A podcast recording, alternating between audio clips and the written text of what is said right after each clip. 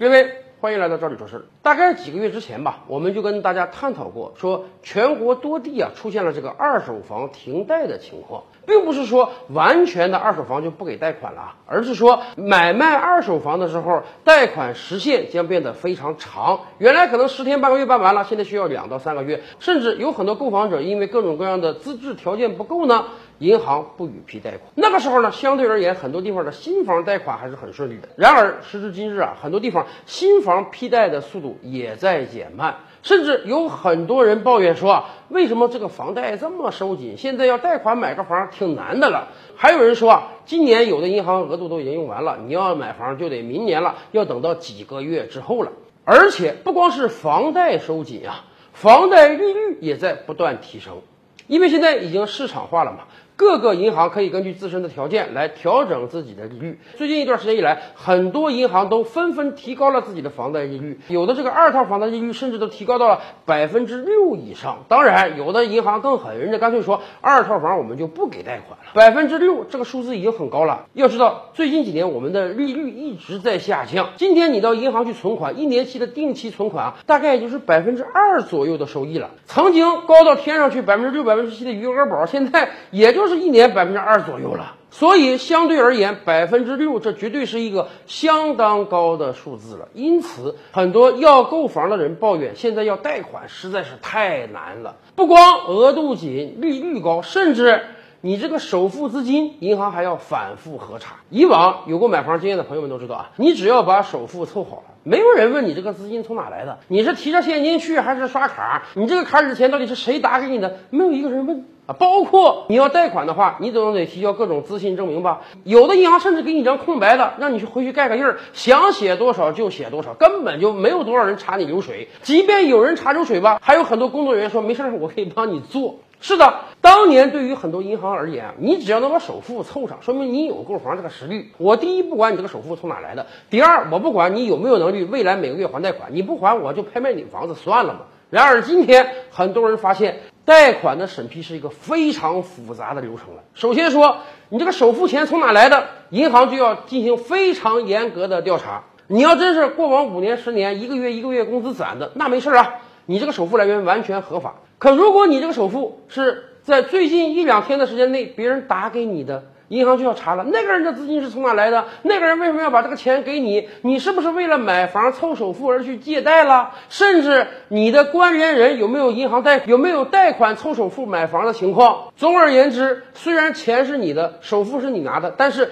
银行要非常详细的审核你这个首付钱到底是从哪凑的，同时啊，还要严格审核你的月收入啊，你这个月收入是不是足以覆盖你未来的每月还款啊？除了还款之外，你是不是还有足够的能让自己？生活的钱呀，如果你这个月收入跟你这个还款额相差太大的话，银行也可能不批你。总而言之，一句话，今天要贷款买房比以往复杂的多得多，麻烦的多得多。为什么？有人说这是一种市场调控手段。对，没错，这肯定是一种市场调控手段，而且它还有更深层次的含义。咱们首先讲。今年头半年以来，全国各地的房地产市场是非常活跃的，一片涨势啊！有的一些城市，那个二手房简直涨到天上去了。为什么？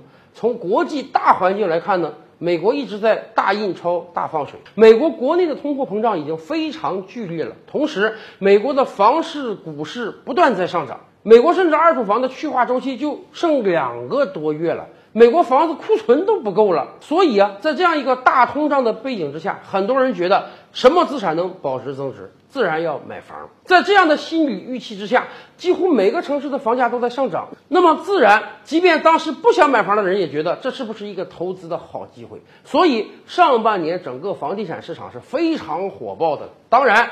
很多银行的相当部分资金和额度已经被占用了，而过去这半年，全国各级地方政府也推出了各种各样的房产调控措施，就是要把这股邪火、虚火压下来。那么很显然，调控入场资金的额度是一种调控方式啊。从银行层面上更谨慎一点的审批贷款，让这个资金流入速度慢一些，是有助于全民降降温的。而从另一个方面上讲啊，银行现在的降温未尝也不是一个好机会，让每一个购房者思考一下，我到底能不能负担得起这个房屋，以及这个房屋价格真的会一直上涨吗？是的。过去二十年，几乎所有中国人都达成了一个共识，那就是买什么可能你都吃亏，就是买房不会吃亏，因为房价一直是在上涨的。所以大家觉得，在任何时候买房都是应该的，在任何时候都应当倾其所有，加上贷款，加上杠杆去买房，这样你才能获得最大的利益。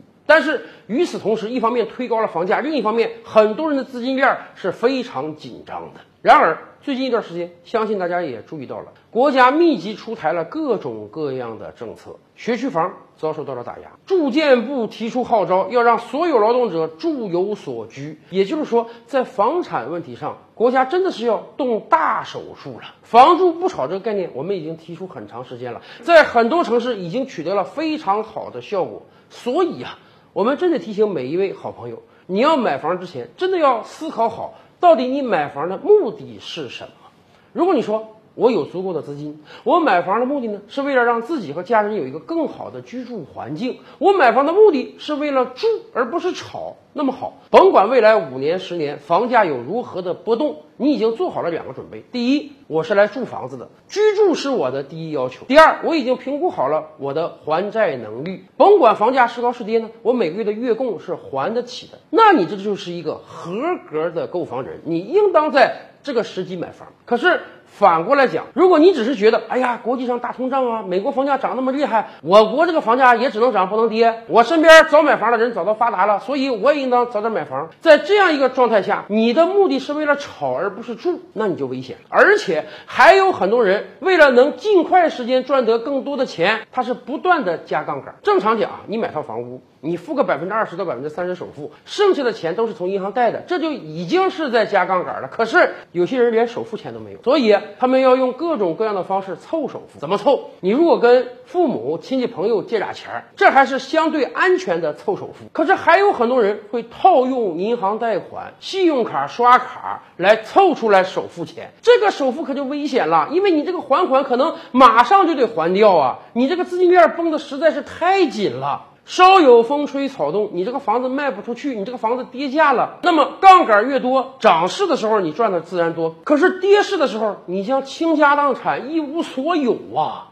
更关键的是，我们还得给所有好朋友们提一个醒：最近一两年，世界经济纷繁复杂多变，各种各样的情况都有，而在我国国内呢，相继有好多个行业遭受到了重大打击，比如说旅游业啊。餐饮业啊，因为疫情而大量的停工停产。最近双减政策之下，又有上千万教培行业从业者说突然之间失业了。也就是说，未来是很不确定的。这就需要我们的资金链啊相对安全一点才行，不能把资金链绷得太紧了。有可能你买房子的目的也是为了居住，不是为了炒。你的首付也是。过去几年辛辛苦苦攒下来的，但是如果你每个月还款压力太大的话，你要考虑到，一旦有一天遭遇到了什么突发性事件，你无法保持目前每个月的高收入，那么如何还房贷呢？当然，在过往二十年房价一路高歌的时候，很多人是胸有成竹的，很有自信的。没关系，即便真遭遇的那一天，我房子早就涨价了，我把房子一卖，我还能到手里几百万现金呢。可问题是。这个想法是建立在房价永涨不跌的状态下的，这个信念是建立在房子随时随地可以出手的状态下的。未来等一系列政策推出之后，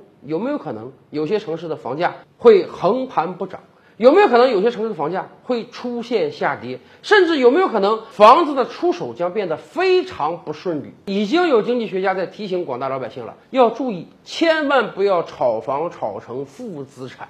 什么意思？一套一百万的房屋，你花三十万买，贷了七十万款。如果一旦你这个城市房价出现下跌，一百万买来的房子现在只能卖六十万了。可是你同样还欠银行七十万贷款哦，那你就是负十万的资产了。不但你那三十万血本无归了，你还倒欠银行十万，而且在一个下跌的状态下，你恐怕这个房子想出手都不能出手。在我国某些地方已经出现了房价腰斩的地区，当年买这些房子的人实际上就已经是负资产了。所以，全球大通胀背景之下，买房子固然能保值，但是我们真得提醒各位好朋友，一定要仔细算算手中的钱和你有可能背负的债，千万要注意资金链的安全，否则炒房炒成负资产，这真是有可能的呀。